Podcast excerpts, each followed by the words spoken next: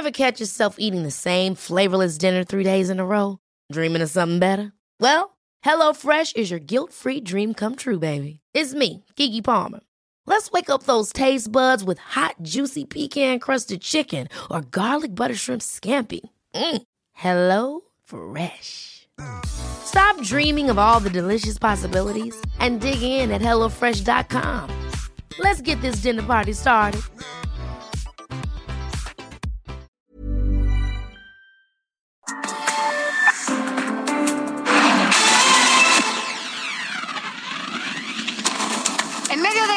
Contienda interna, Morena tiene que designar al nuevo presidente de la mesa directiva en el Senado. Por ello, platicaremos hoy aquí en el estudio con Alejandro Armenta, senador, candidato a ocupar ese cargo. Este martes fue el segundo día más violento del actual gobierno federal con 118 personas asesinadas. Por ello, conversaremos con Gerardo Rodríguez Sánchez Lara, director del Departamento de Relaciones Internacionales de la Universidad de las Américas Puebla. El presidente López Obrador reconoció que en el tiroteo que se llevó a cabo en una primaria en Texas hubo víctimas de origen mexicano. Y como cada noche haremos un recorrido con las noticias más importantes en los estados con nuestros corresponsales. En Jalisco, los tres poderes cerraron filas con el gobernador Enrique Alfaro por la reasignación de 140 millones de pesos de la Universidad de Guadalajara. Esta y más información más adelante.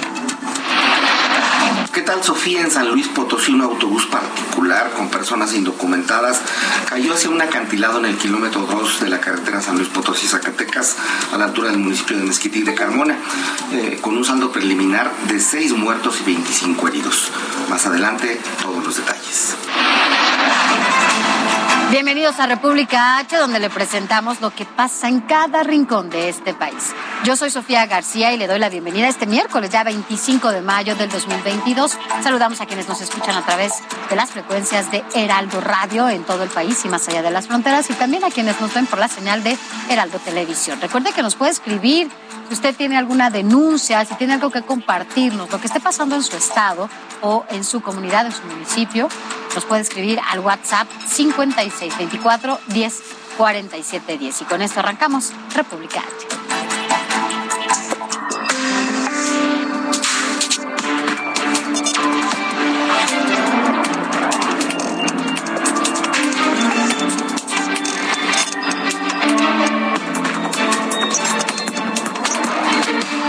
República H, con Sofía García.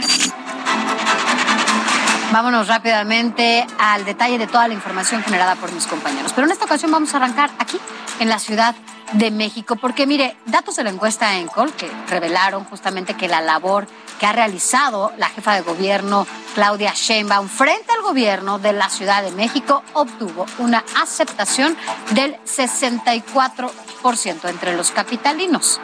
Y es que, bueno, pues hay que decir que por lo menos en este momento incluso está por encima de la aceptación que tiene el propio presidente de la República.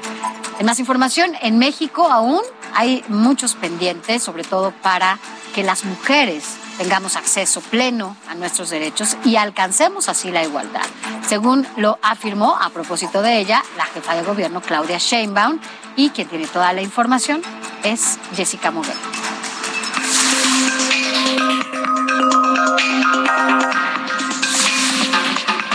Recibir la estafeta del cambio de sede del tianguis turístico, la jefa de gobierno Claudia Sheinbaum reiteró que las mujeres pueden ser presidentas. La pregunta de si una mujer puede para cualquier puesto, hasta la propia pregunta no debería de hacerse.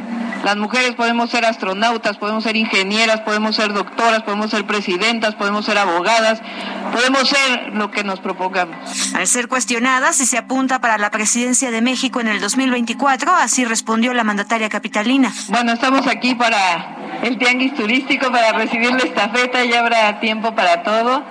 Estoy dedicada a ser jefa de gobierno y estamos aquí muy contentos porque, fíjense, es la primera vez que el tianguis turístico va a ir a la Ciudad de México. Apenas estamos en 2022.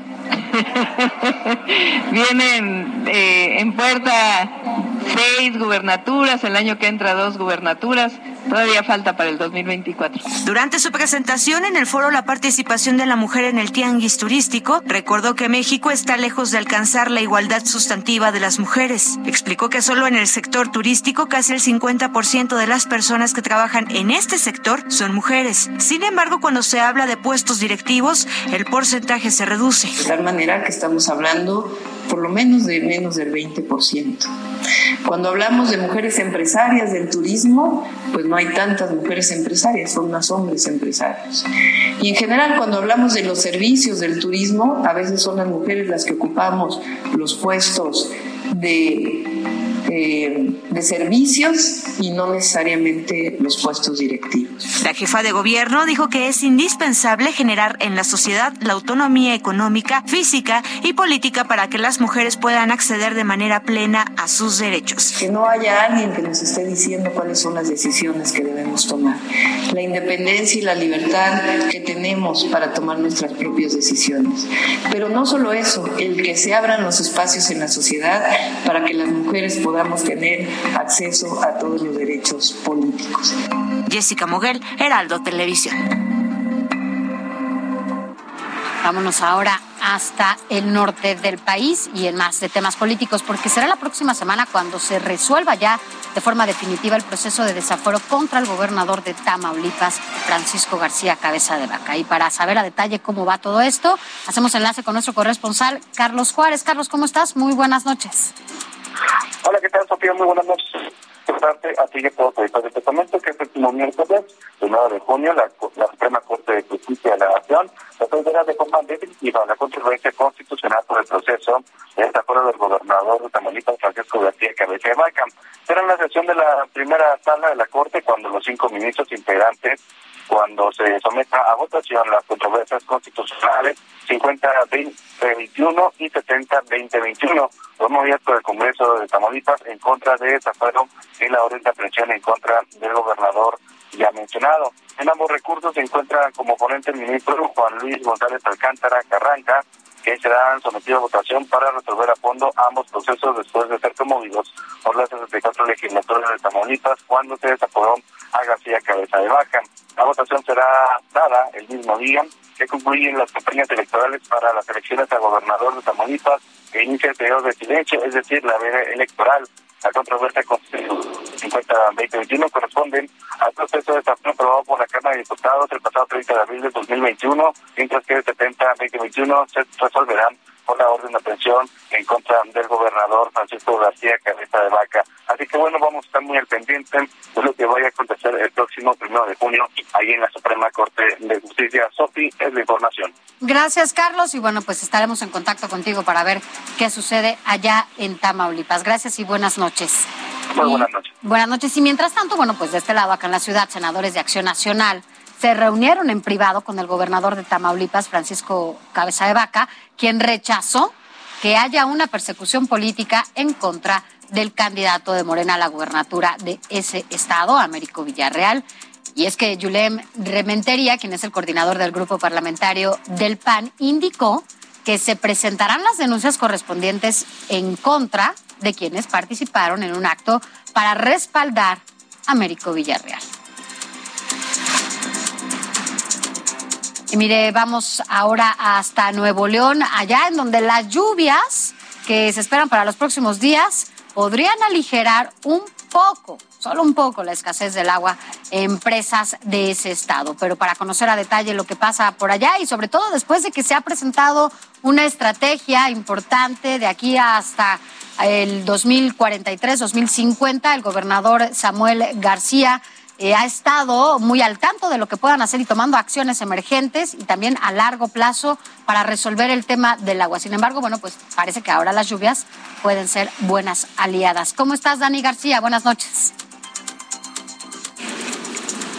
Sofi, muy buenas noches. El día de hoy se dio a conocer que las lluvias que se prevén que lleguen al estado de Nuevo León en las próximas semanas habrían extendido los días que los embalses pueden otorgar agua a la población hasta por 27 días.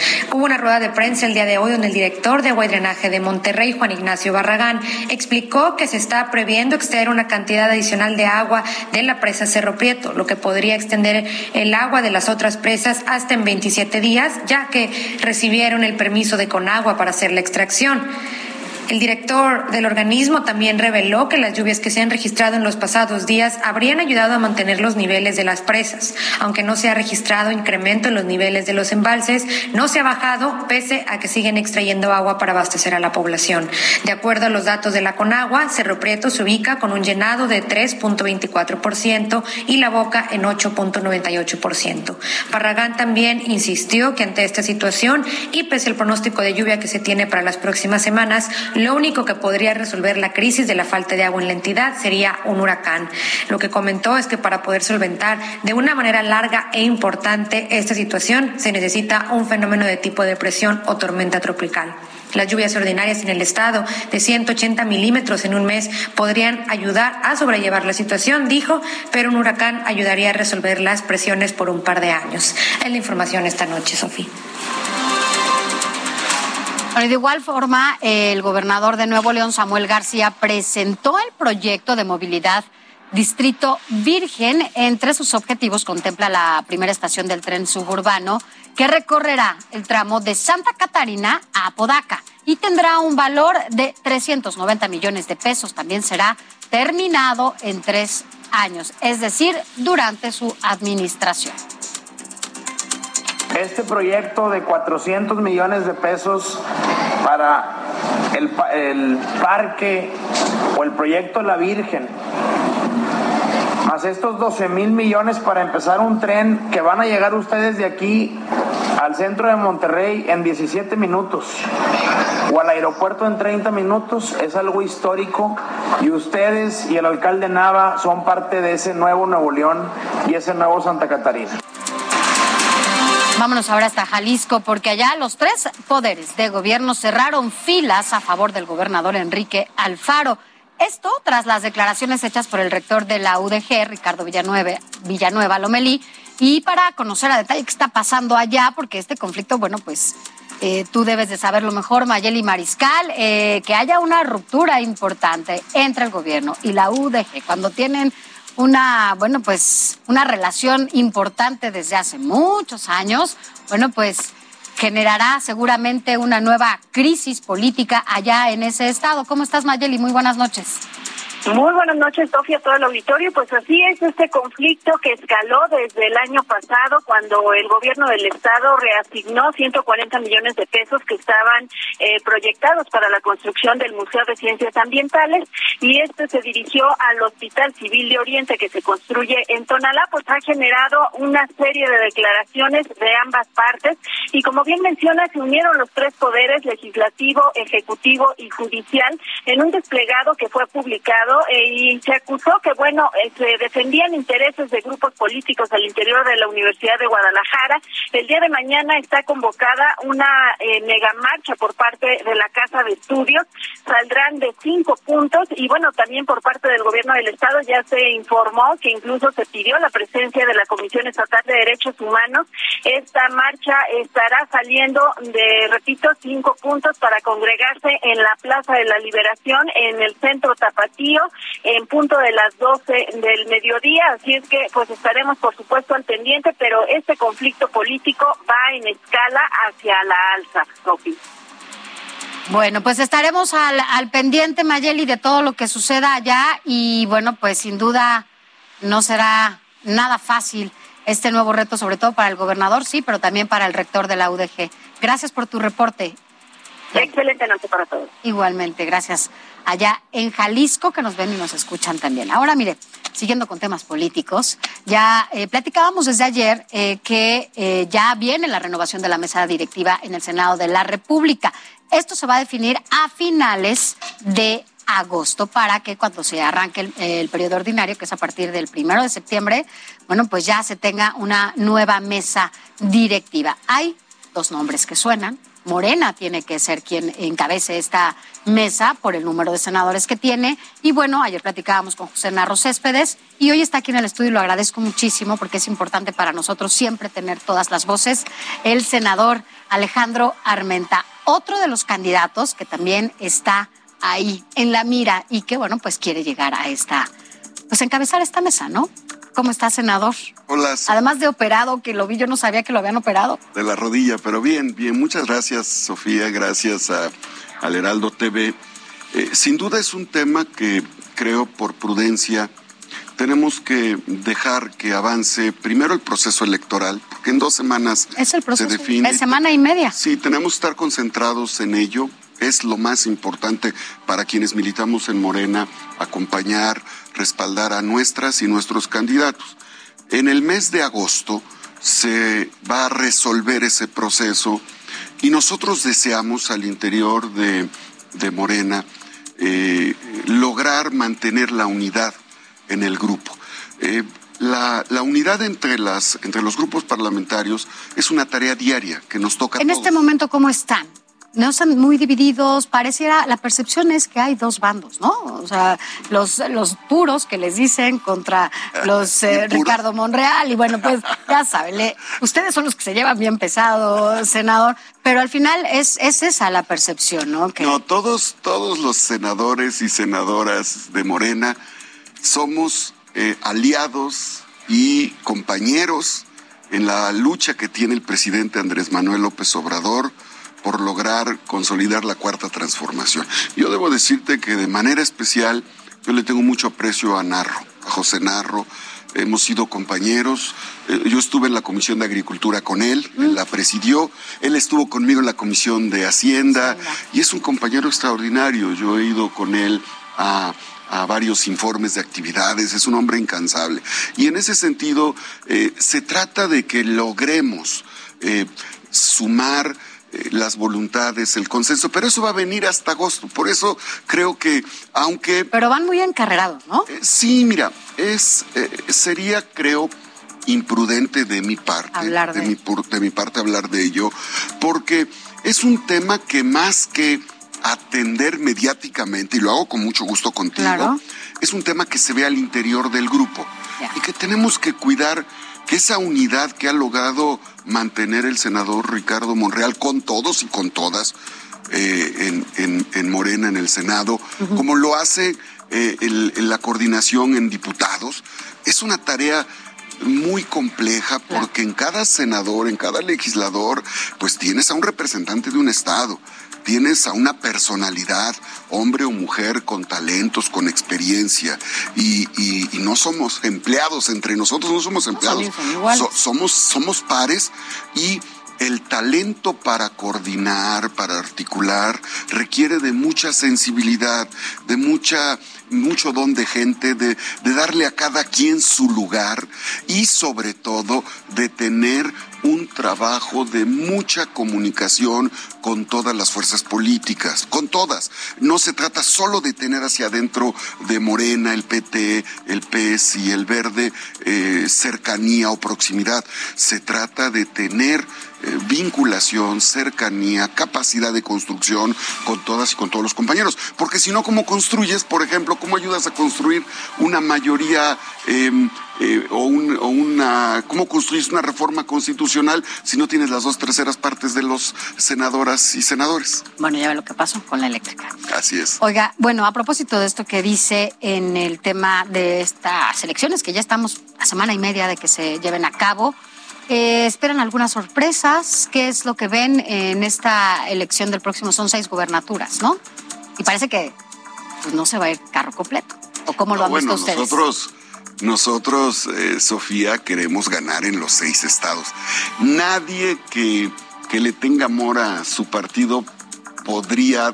Eh, antes de que llegue un proceso electoral, una jornada sí electoral, sí que van a perder, pues eso es no no es correcto, sobre todo por respeto a quienes están dando la batalla en los estados. Ahí está en Aguascalientes Nora dando una batalla. Hoy estuvo con nosotros haciendo una Han estado recibiendo, estuvo Tamaulipas con estuvo... ustedes. ¿Esto sí se puede cuando están en plena campaña? A ver. Fíjate que sí.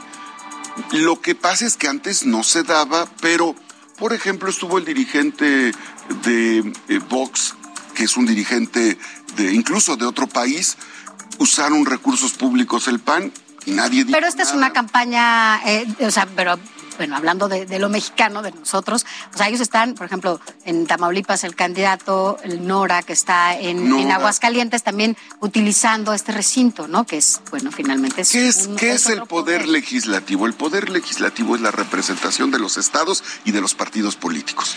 Eso somos. Nosotros no dejamos de representar al partido político. Y mira, cuando un senador de cualquier partido habla en contra de un candidato en tribuna, como lo hicieron hoy en tribuna, ese candidato, ese, ese senador que habla en contra de un candidato de Morena está haciendo uso de recursos públicos en esa lógica en contra de nuestro candidato y a favor del suyo. Entonces, es muy relativo el poder pensar que se hace uso de recursos públicos porque el Senado es la casa del pueblo, es, es donde se encuentra la representación del país. No hay eh, uso de recursos públicos. Eh, bueno, ya es, un, ya es un recurso público. Eh, sí, pero estás en un espacio que es público. Es, es como si estuvieras, es como si estuvieras en el Zócalo, porque es una, es un edificio público, pero no es una institución de gobierno. Es diferente. El poder ejecutivo tiene órganos de gobierno. Nosotros representamos al Estado mexicano, pero también representamos a los partidos que nos permitieron llegar. Por eso es que hay grupos parlamentarios.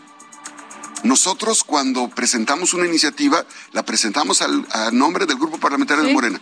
El PRI lo hace al nombre del PRI, el PAN lo hace al nombre del PAN. Entonces, esa, esa parte, eh, sin duda, las jurisprudencias tendrán que a abordar el tema y seguramente si hubiera alguna algún señalamiento nosotros con, todo respeto ¿Cómo la ven? Nora se siente muy motivada, Nora está eh, muy, eh, muy animada por el proceso electoral, viene repuntando muy bien, está cerrando fuerte caballo o yegua, yegua que alcanza, yegua que gana. Durango, ¿cómo eh, lo ven? Durango también está muy competitivo, pero estamos arriba. Vemos ahí, desde luego, a Marina muy, muy, consolidada, como vemos a Julio Menchaca en Hidalgo avanzando, consolidándose. Bueno, ¿qué te digo de Salomón Jara en, en Oaxaca? él sin duda con toda una trayectoria eh, política en Morena. Mara en Quintana Roo, eh, que es un estado que tiene una composición eh, por su potencial turístico, por su visión cosmopolita. Uno de los turísticos más importantes. Sí, bueno, pues Mara ha logrado posicionarse muy fuerte y desde luego Américo Villarreal que estamos nosotros sintiendo que en Tamaulipas la presencia del gobierno del Estado, con las detenciones, los actos que ha estado cometiendo la autoridad estatal, están violentando la participación democrática. ¿Vieron hoy al gobernador? ¿Vieron hoy al gobernador en, Hoy el gobernador estuvo, eh, estuvo eh, con los senadores del PAN, ellos tuvieron su rueda de prensa, eh, participaron y bueno, están en su derecho. Todos estamos en nuestro derecho de hacer proceso, hacer el proceso electoral cumpliendo con lo que el marco normativo establece. Oiga, y a propósito de estados, ya estamos casi cerrando ya este bloque, pero ¿qué está pasando en Puebla, oiga? ¿Ya ve que allá se están dando con todo? Que están en un golpeteo importante, también en medio de una división pues ya también con miras a la gubernatura, ¿no? Mira, en Puebla el gobernador del estado ha estado haciendo un gran esfuerzo de consolidación de lo que significaron eh, dos gobiernos panistas donde eh, el gobierno del PAN tuvo vínculos con el crimen organizado, con los grupos delictivos como lo son los guachicoleros. Acuérdate que Puebla, durante los gobiernos del PAN, ocupó el primer lugar en robo de hidrocarburos. Entonces, al, gobernador eh, el gobernador ha, establecido una estrategia de desmantelamiento de los grupos delictivos. ¿Y eso le ha ocasionado problemas con otros morenistas? Eh, Por ejemplo, Ignacio Mier. Mira, más que eso, yo te diría que hay que recordar que durante dos años, dos años en Puebla, hubo cinco gobernadores y la gobernadora. esta, esta inestabilidad que te representó cinco gobernadores fue el caldo de cultivo para que los grupos delictivos avanzaran. Y por eso creo que tenemos que apoyar al gobernador independientemente, más allá de filias, de fobias, tenemos que apoyar al gobernador para que consolide la seguridad a favor de Puebla y de las y los poblanos. Platiquemos eh, más adelante de todo lo que está pasando allá, también de sus aspiraciones, ¿no? Platiquemos después. El tiempo aquí nos, bueno, pues, nos, nos apresura. Ya habrá tiempo. Gracias, gracias por haber venido, sobre todo porque ya sé que lo acaban de operar y bueno, pues tiene que irse después. Tienen unas escaleras muy, muy intensas ustedes. No, ya lo, ahorita lo van a bajar por el elevador para eso.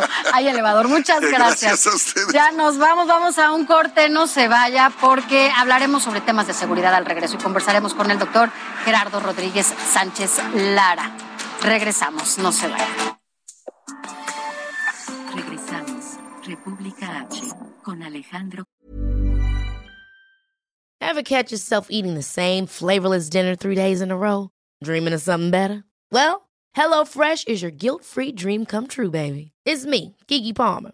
Let's wake up those taste buds with hot, juicy pecan-crusted chicken or garlic butter shrimp scampi. Mm. Hello Fresh. Stop dreaming of all the delicious possibilities and dig in at HelloFresh.com. Let's get this dinner party started.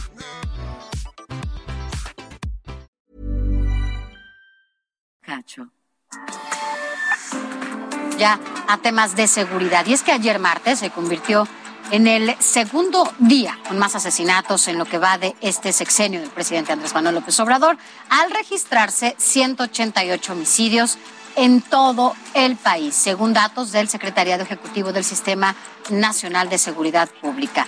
De los 118 homicidios, 19 se registraron en Guanajuato, 11 en el Estado de México, mientras que en Chihuahua, Morelos, Nuevo León y Sonora, cada uno registró 7 homicidios. Además, desde el primero al 24 de mayo se han reportado 1.980 asesinatos, es decir, 82.5 casos por día. De los 118 homicidios, 19, como se lo decía, ya se eh, registraron en Guanajuato y bueno, los demás, como ya se lo decía, en Chihuahua, en Nuevo León y en estos estados que le mencionaba. Así que bueno, pues por eso llama la atención y es importante. Eh, ¿Cuáles han sido los días más violentos del sexenio del presidente Andrés Manuel López Obrador? Mire, se lo voy a decir. El día con más homicidios fue el primero de diciembre de 2019, cuando se contabilizaron 127 víctimas. Y en tercer lugar se ubica el 20 de junio del 2020, cuando se registraron 117 homicidios. Esto de acuerdo con datos del Secretariado Ejecutivo del Sistema Nacional de Seguridad Pública. Aunado a lo, a lo anterior, diariamente se registraron actos de violencia, como el caso de los ataques que ayer sucedieron en Celaya, Guanajuato. Estos enfrentamientos entre bandas delincuenciales en Michoacán o el imparable incremento de los homicidios que lamentablemente se han llevado a cabo allá en Colima. En fin, ha habido un, bueno, pues un sinfín de hechos violentos que de alguna manera pues nos lastiman, ¿no? Y por ello, quien es experto en estos temas es el doctor Gerardo Rodríguez Sánchez Lara, quien es director del Departamento de Relaciones Internacionales de la Universidad de las Américas de Puebla y también es colaborador, columnista de El Heraldo de México. ¿Cómo estás, doctor? Muy buenas noches. Muy buenas noches, Sofía. Tus órdenes. Saludos desde Puebla. Gracias. Doctor, bueno, pues parece que a veces sí, a veces no, a veces baja, a veces sube, pero de repente se desata de una manera impresionante como lo vimos el día de ayer. Estos actos de violencia, estos enfrentamientos, ¿a qué se debe? Mira, en el caso de Guanajuato, Guanajuato sigue siendo el estado con mayor índice de homicidios en el país. A pesar de que ha habido un esfuerzo importante de la federación para reducir la presencia de los cárteles locales, como es el cártel de Santa Rosa de Lima. Recordar que en enero de este año fue sentenciado a 60 años de prisión eh, José Yepes, eh, apodado el, Marro, no es el líder de esta organización, que se dedicaba al, al huachicoleo, a la venta de drogas en toda esta zona, a la extorsión y que llevó altos índices de violencia en los últimos años por la lucha en la que se enfrentó con el eh, con el cártel eh, de Jalisco Nueva Generación. Recordar que Guanajuato tiene una frontera muy importante con Jalisco y este cártel del cártel Jalisco Nueva Generación eh, quiso penetrar Guanajuato y se enfrentó con este grupo delincuencial local. Lo que hemos visto en las últimas semanas y días es la aparición de diversas narcomantas que tienen que ser analizadas con respecto a eh, quién se atribuye cada uno de estos atentados en los bares, en los hoteles. Y también eh, lo que no habíamos visto, Sofía, es que esta violencia se trasladara a regiones de Guanajuato que estaban, digamos, blindadas por la seguridad, como es la zona de San Luis Potosí y San Miguel de Allende. Recordar que San Miguel de Allende es una, es una ciudad donde hay una alta población de americanos viviendo ahí y, y no habíamos visto esa violencia en esa parte de Guanajuato, Sofía. Y bueno, entonces se están trasladando, ¿qué están haciendo estas bandas? Porque sí, efectivamente, como, como lo dices, casi siempre en medio de, esta, de estos enfrentamientos, lamentablemente, cada vez hay más personas, hay más civiles, pues, y esto es lo que pues más lastima, ¿no? Yo no sé, antes sabías perfectamente en dónde estaba cada banda eh, de, este, de esta naturaleza, cada cártel tenía muy bien delineados sus territorios y bueno, pues ahora hay una pelea, hay una lucha importante por estar en todo el territorio, ya no están dejando un solo hueco. Y, permíteme que regrese el caso de Guanajuato, porque en los en este fin de semana se presentaron dos hechos terribles. Uno, la quema de un viñedo, al parecer, porque los dueños de este viñedo eh, cercano a San Miguel de Allende no quisieron eh, dar la cuota por extorsión. Me parece que esas son las, las imágenes de, este viñedo que fue eh, quemado a, a, las afueras de San Miguel de Allende. Y, y, dos, esta situación de secuestro, extorsión, robo, parece ser que fueron cientos de automovilistas que estuvieron varados varias horas eh, en la autopista que conecta San, Luis Potosí con San Miguel de Allende. Entonces, lo que estamos viendo es un, un, primer análisis sí es la pulverización de estos grupos a partir del desmembramiento de los liderazgos de estas organizaciones. Ahora, hay una apuesta, entiendo que la política y la estrategia que se está llevando a cabo en materia de seguridad, además de eh, dotar ¿no? a, los estados con elementos de la Guardia Nacional para poder apoyar, porque los estados también deben tener a su seguridad y a sus policías locales, eh, se les está acompañando con la Guardia Nacional y también se está apoyando y se están apostando a una política social, ¿no? De la mano con una política eh, de seguridad para poder, ¿no? En, dado caso, a quienes llaman o a quienes jalan a que se integren a estas bandas, pues que no, no lo permitan, ¿no? Justamente por estos programas sociales. Sí, son dos estrategias que van de la mano. La primera es de muy corto plazo, que es reforzar el estado de fuerza de las policías estatales, que debemos de recordar que traen un déficit en promedio del 50% de los policías estatales que deberían de tener y los policías estatales están llamados a cuidar este, este tipo de zonas estratégicas, que son las carreteras. El tema de los programas sociales, Sofía, es un tema de largo plazo. No vamos a ver resultados de ello en el muy corto plazo. Ahora, entonces los estados están dejando de hacer lo que les toca, ¿no? Porque entonces están eh, o, creen que con la llegada de elementos de la Guardia Nacional, con ello van a, a poder proteger a la población y pues eliminan a elementos de seguridad que en teoría pues deberían de reforzar ellos, acompañando también a la Guardia Nacional, ¿no? Absolutamente, y hay que ser completamente transparentes. La responsabilidad del tema de los homicidios y la seguridad es responsabilidad de los gobernadores, que no tienen suficientes policías estatales. que no invierten en, los, en, los, en el sistema de procuración de justicia de sus estados, que tienen menos ministerios públicos para investigar delitos de alto impacto. El problema es que, como se ve, cada, cada cierto tiempo no pasa nada con estas acciones de extrema violencia, pues los delincuentes siguen actuando. Si hubiera castigo a estos delincuentes que cometen estos actos de sicariato, de asesinatos selectivos, el caso de Puebla apenas el, fin de semana, que fue terrible, Sofía, de, esta activista de materia de derechos humanos y las mujeres. Entonces, mientras no haya investigaciones, esto va a seguir. Y es que lamentablemente, solo para terminar, Gerardo, eh, pareciera también que no deja de haber... Eh, pues involucramiento, por llamarlo de alguna manera, de las administraciones locales, ¿no? Con justamente estas mafias, ¿no? Pareciera que ahí es donde está el nudo y en donde justamente no se puede hacer nada más porque pues son como los halcones naturales de estas mafias, ¿no? Mientras siga habiendo amaciato entre autoridades locales y la delincuencia organizada, no se va a resolver el problema de la violencia en el país.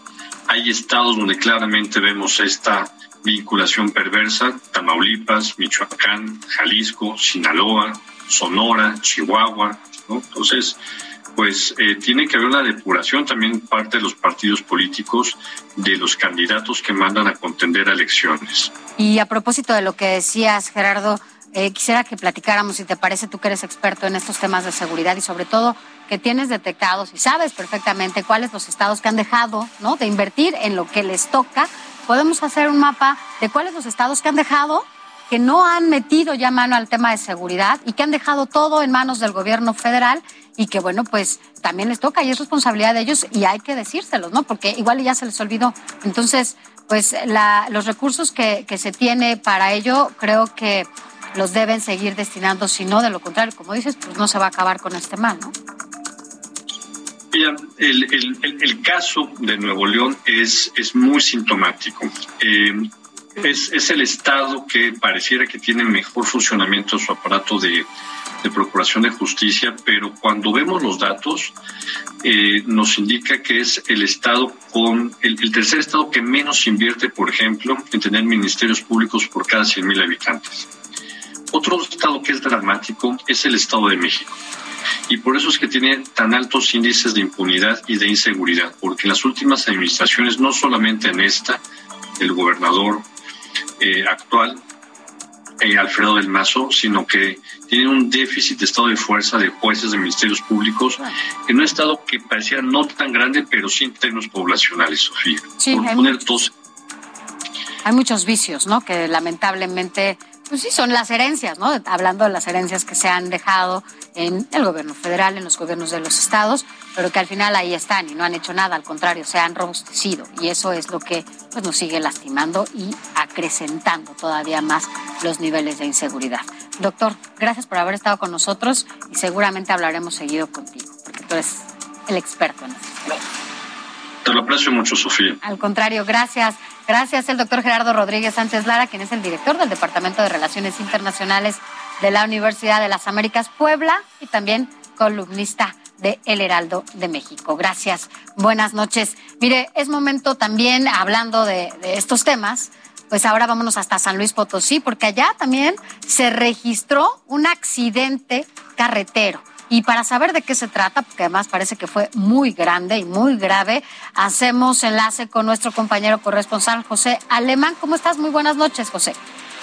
Muy buenas noches, Sofía. Efectivamente, la mañana de este miércoles un autobús particular procedente de Catepec, en el Estado de México, por más de 30 migrantes indocumentados de origen hondureño, salvadoreño y cubano que buscaban el sueño americano y llegar a los Estados Unidos, cayó a un barranco de unos 50 metros de profundidad en el kilómetro 2 de la carretera San Luis Potosí-Zacatecas, a la altura del municipio de Mezquite y de Carmona.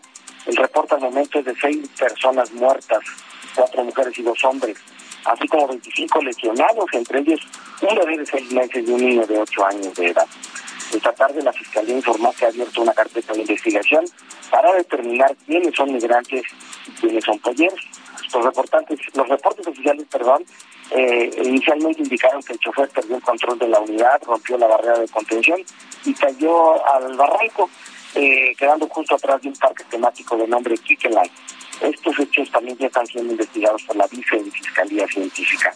Sofía, los heridos rescatados fueron trasladados en ambulancia y con el helicóptero del gobierno del estado a los hospitales centrales de la capital potosina y al general de Soledad de Graciano Sánchez, quienes junto con el resto de los sobrevivientes quedaron a disposición del Instituto de Migración y de Enlace Internacional, quien analiza su estatus legal y posteriormente ser repatriados a su, a su país de origen. Sofía, de Información al momento. Muchas gracias, José. Gracias por tu información. Buenas noches. Muy buenas noches. Vámonos a otros temas. Y mire, tras el homicidio de 19 niños y dos profesores registrados ayer en una escuela primaria de Texas, pues este miércoles el presidente López Obrador reconoció que en el tiroteo hubo víctimas de origen mexicano. El mandatario indicó que para no aprovecharse de esta tragedia, anunció que no hablará de la demanda mexicana para regular el uso de las armas en los Estados Unidos. Escuchemos lo que dijo el presidente. Nos duele mucho, lo lamentamos, son desgracias que se lamentan mucho. No sería este, aprovecharnos de una desgracia. Mejor no, mejor vamos a esperar un tiempo. Mire, el autor de este tiroteo en Texas ya había publicado sus intenciones en redes sociales. Esto lo informó el gobernador tejano Greg Abbott. Dijo que Salvador Ramos, de 18 años, había publicado en su Facebook tres mensajes relevantes para el caso. El primero, cuando advertía que dispararía contra su abuela. El segundo, sobre la masacre registrada. Y el tercer mensaje, donde dice que estaba por disparar en una escuela primaria. Este último ocurrió 15 minutos antes de la tragedia. Pero ¿quién es Salvador Ramos? Identificado como el autor del tiroteo en esta escuela tejana, quien falleciera, al parecer, a manos de agentes policíacos. Es identificado como este autor y que, bueno, lamentablemente varios 19 niños perdieron la vida. Tenía 18 años y era estudiante de high school, trabajaba en una cadena de comida rápida y decía pues que tenía problemas para socializar. Las escuelas, mira, hay que recordar un poco. Las escuelas en Estados Unidos pareciera que son el principal escenario para llevarse a cabo este tipo de masacres. Vamos a platicar un poco de la historia reciente. En el caso más mortífero, sucedió en el 2012, esto en la primaria de Sandy Hook, en Connecticut cuando un tiroteo dejó seis adultos y 20 niños muertos en 2018. Esto en el Instituto Marjorie Stockman. Asesinaron a 17 estudiantes. Otro caso se registró en 1999 cuando mataron a 12 compañeros y a un profesor de la secundaria de Columbine en Colorado. Otro más se vivió en 2018 cuando asesinaron a 10 estudiantes de secundaria allá en Estados Unidos, en Santa Fe.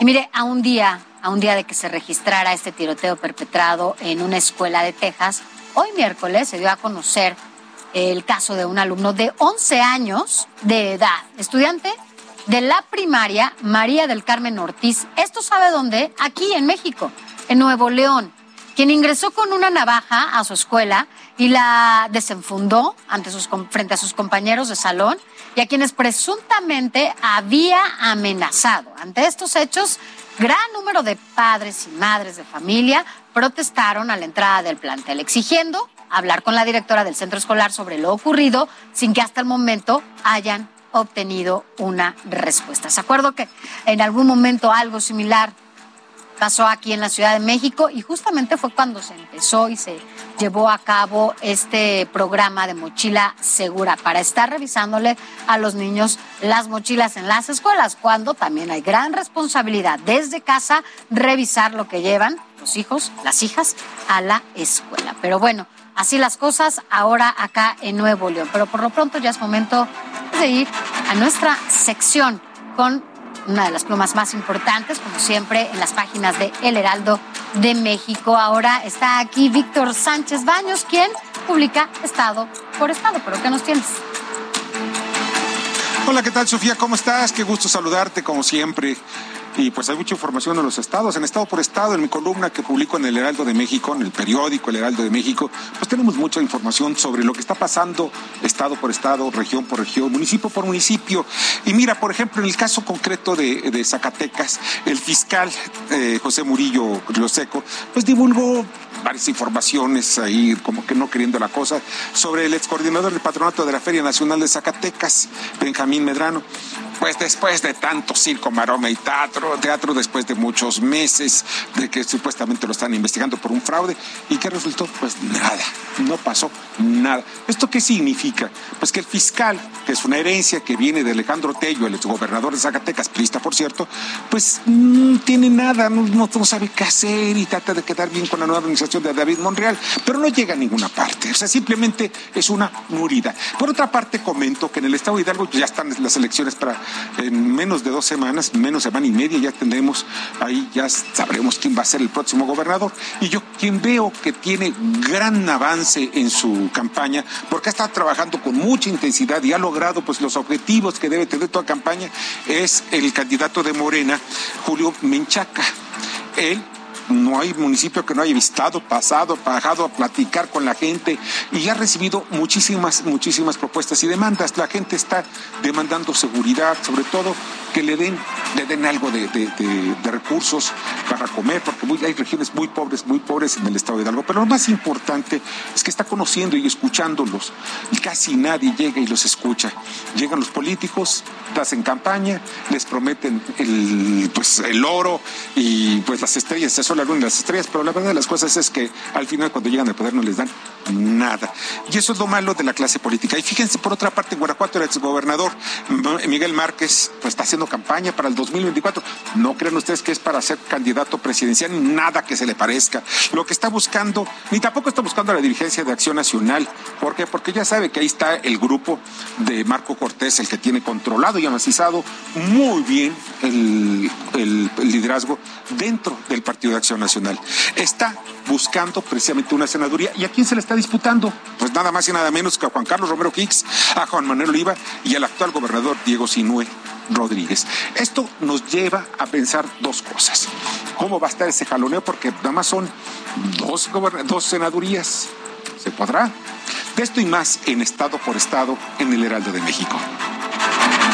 Gracias, Víctor. Y bueno, vámonos a más información. Mire, el Tianguis del Bienestar inició este miércoles en Chiapas con el propósito de beneficiar a más de 110 mil familias en pobreza de 15 municipios. Se distribuirán gratuitamente artículos que han sido confiscados y decomisados. Esta acción la encabeza la Secretaría de Seguridad Ciudadana. Y ya casi nos vamos, pero como siempre no nos podemos ir sin tener claro que vamos a leer mañana en las páginas de El Heraldo de México, en la sección de estados, en todas sus plataformas. Fabi Cancino, editora de Estados, ¿cómo estás? Muy bien, buenas noches, saludo a tu teleauditorio. Cuéntanos qué vamos a leer mañana. Pues seguimos con el tema de los migrantes. Ya sabes que ha sido una agenda del periódico, no solo el periódico del país. Sí, claro. A partir del 2018 que cambiaron la forma de moverse con las caravanas y luego con la pandemia. Y que el discurso y las acciones además fueron distintas. Exactamente, migración ha hecho un, un papel muy polémico se puede cuestionar algunas cosas, ¿no? Y, pero ahorita estamos como más centrados en el título 42 de Estados Unidos y en los migrantes que hoy siguen varados en Tapachula. Allí hay decenas de migrantes, ha llegado ocasiones que han llegado a miles de migrantes, pero afortunadamente el Instituto Nacional de Migración ya comenzó a dar estas visas humanitarias que les permiten estar 180 días en el país. Y con esto se ha generado una situación muy peculiar ¿Por qué ahora nos comenta José Torres, que es el, corresponsal que está ahí en Tapachula, cómo hay algunas empresas de camiones, unas centrales camioneras pequeñitas, cómo están ahorita saturadas? Porque la mayoría de centroamericanos, haitianos, cubanos, van ahí a comprar sus boletos directo a Tijuana. Como ellos ya no tienen la restricción de que si los detienen, este, los regresan a su país, pueden hacerlo libremente. Por esta visa. Exactamente, por esta salvoconducto. Y les permite estar este, viajando con cierta seguridad, si se puede llamar así, porque siguen denunciando que hay violación a los derechos, ¿no? Pero está interesante porque son este, casi 4.000 kilómetros de distancia, entonces tienes que irte, son 72 horas para recorrer todo, el, todo este espacio y demás, ¿no? Y entonces está, digo, muy interesante porque les surge llegar a, a, a la, Contrera, a la, la frontera con Estados Unidos, que de todas maneras ahorita sigue detenido después de que se mantuvo el título 42 que permite a Estados Unidos regresar a cualquier migrante con el tema de, de COVID, ¿no? Bueno, pues mañana eso lo leeremos en las páginas de El Heraldo Interesante, porque además, como dice, son miles, miles, y son muy pocos los que han obtenido esta, esta visa, ¿no? Y les dan esta posibilidad. Exactamente. Este, bueno, también traemos otro tema, ya, ya es que esta semana le hemos dado un poco más a, al tema COVID. Uh -huh. Bueno, pues este. Hoy lo leí, exacto, cómo ha resurgido en algunos estados. Exactamente. Y aparte, no solo ha resurgido en unos estados, sino que los, los especialistas están alertando que vienen nuevas variantes, ¿no? Omicron es Nos la... quedamos en la última Omicron. Exactamente, pero ya están esperando una nueva variante que es este la 5. Ya detectaron un caso en el INDRE, pero todavía no está tan extendida.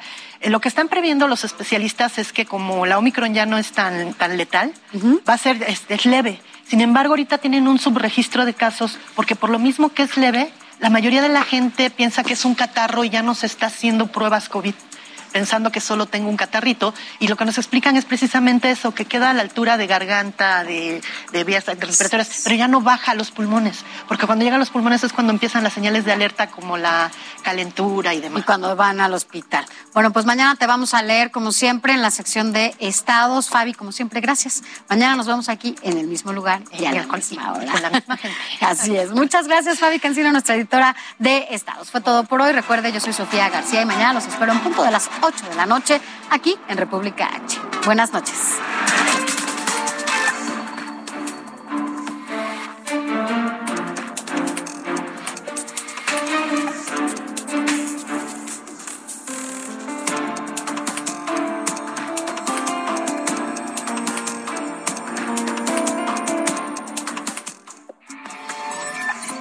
Esto fue República H con Alejandro Cacho.